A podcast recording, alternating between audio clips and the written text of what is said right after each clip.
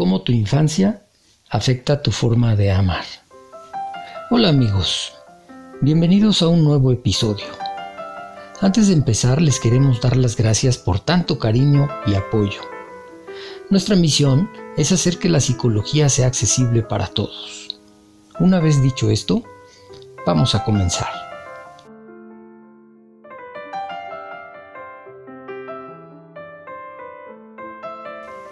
Las experiencias de nuestra infancia forman la base de lo que somos. También son la base de nuestras actitudes y de nuestras creencias. Una de las formas en las que nuestra infancia impacta nuestras vidas es la forma en que amamos.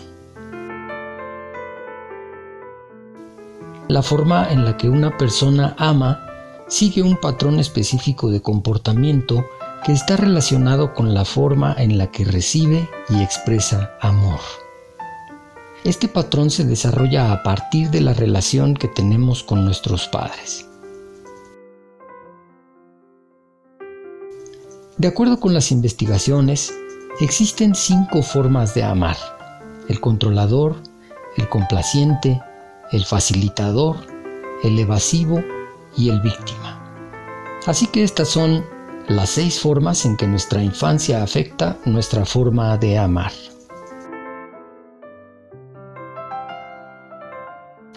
1. La atención que nos dieron. No es ningún secreto que si tus padres fallan al darle atención a sus hijos, generen en ellos severos daños de autoestima, ya sea porque los abandonen o porque se separen de ellos o porque le den más importancia a sus carreras que a su familia, los padres generan en los hijos un sentimiento de abandono. Esto los obliga a madurar y hacerse cargo de sí mismos a muy temprana edad, sembrando un miedo abrumador a la impotencia que impulsa a la necesidad de tener siempre el control de todo, incluidas las relaciones.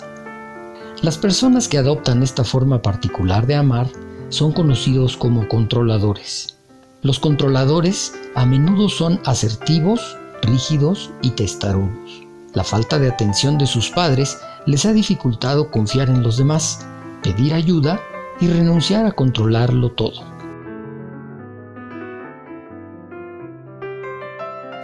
2. La libertad que nos permiten.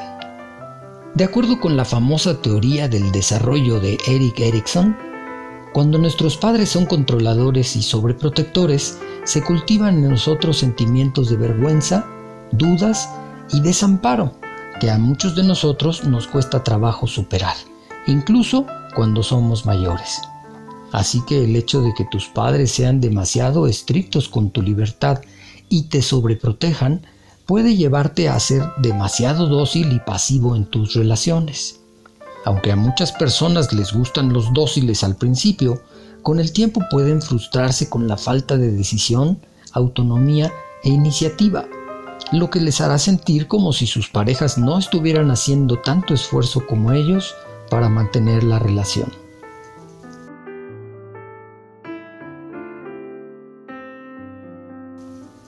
(3) Sus elogios y aprobación.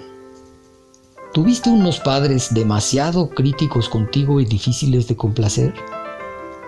¿Tuviste la sensación de que solo te querían cuando tenías éxito y que se enojaban contigo cuando fallabas? Hay padres que obligan a sus hijos a cumplir ciertas expectativas solo para satisfacer sus propias necesidades emocionales. Con esto, los niños tienden a desarrollar una necesidad compulsiva de complacer a otras personas también y se les conoce como complacientes. Aquellos niños que se esforzaron por ganarse la aprobación de sus padres generalmente terminan con una necesidad neurótica de elogio y aprobación es probable que se conviertan en presa fácil, porque tienen problemas para decir que no. Siempre ponen a otras personas por delante para evitar conflictos, incluso a sus expensas. Tienen miedo de decepcionar a la gente y tienden a luchar con sentimientos de insecto e insuficiencia.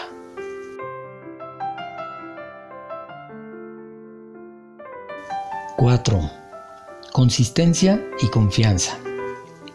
¿Te sientes a menudo solo e incomprendido por quienes te rodean? ¿Anhelas conectarte emocionalmente solo para ser decepcionado por las personas que amas? Esto es lo que sucede cuando creces con padres impredecibles, padres inestables, poco confiables e inconsistentes con su cuidado y afecto. Dicen que te aman y que están ahí para ti, pero han roto tantas veces su promesa que ya no puedes volver a confiar en ellos. Y como tus necesidades emocionales nunca fueron satisfechas, te quedaste con sentimientos de abandono profundamente arraigados. Esto hace que seas muy sensible al rechazo y que tu forma de amar sea la del facilitador. El facilitador es romántico e idealista, pero a menudo siente culpa. Tiene dificultades para mantener relaciones íntimas porque tiende a idealizar a las personas que ama y a mantenerlas en estándares increíblemente altos. Exigen demasiado a sus parejas y no les permiten equivocarse porque aprendieron desde pequeños lo doloroso que es sentirse decepcionado por las personas que amas.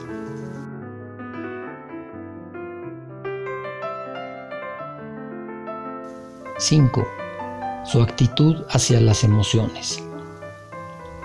Ahora sigue el evasivo, una forma de amar que se caracteriza por emociones inhibidas y una gran necesidad de independencia y miedo a la intimidad. Las personas que adoptan esta forma de amar muy probablemente tuvieron padres que no le dieron importancia a las emociones y que no permitían que sus hijos expresaran sus sentimientos, ya sea porque no sabían cómo lidiar con ellos o porque creían erróneamente que expresar lo que sientes no era adecuado.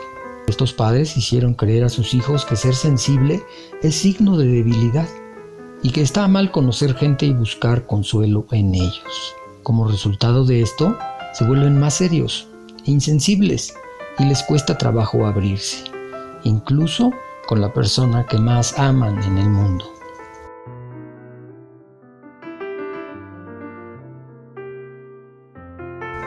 (6) Experiencias adversas en la niñez. Finalmente, pero quizá la más importante, experimentar un evento traumático a una edad temprana especialmente a manos de tus propios padres. Esto puede afectar significativamente la forma en que ves y abordas tus relaciones adultas. El estilo de amor de víctima es el resultado de crecer en un hogar caótico, viviendo con un padre o madre enojado o violento. Esas experiencias negativas no te permiten confiar ni mucho menos amar. Puedes tener problemas con sentimientos de ansiedad, depresión y baja autoestima debido a la forma en que te trataron. Mansos, hogareños y emocionalmente dañados, personas como esta están esperando constantemente un evento aparentemente inevitable, ya que el dolor y la confusión es lo único que ellos conocen.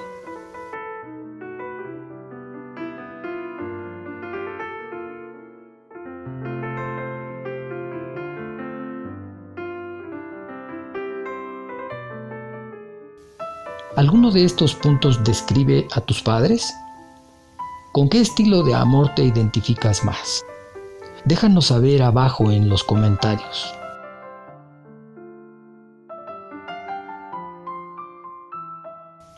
Si este episodio te pareció revelador, recuerda darle me gusta y compartirlo con quienes crees que podrían beneficiarse de él. No olvides suscribirte al canal para más contenido como este. Muchas gracias por tu atención y hasta la próxima.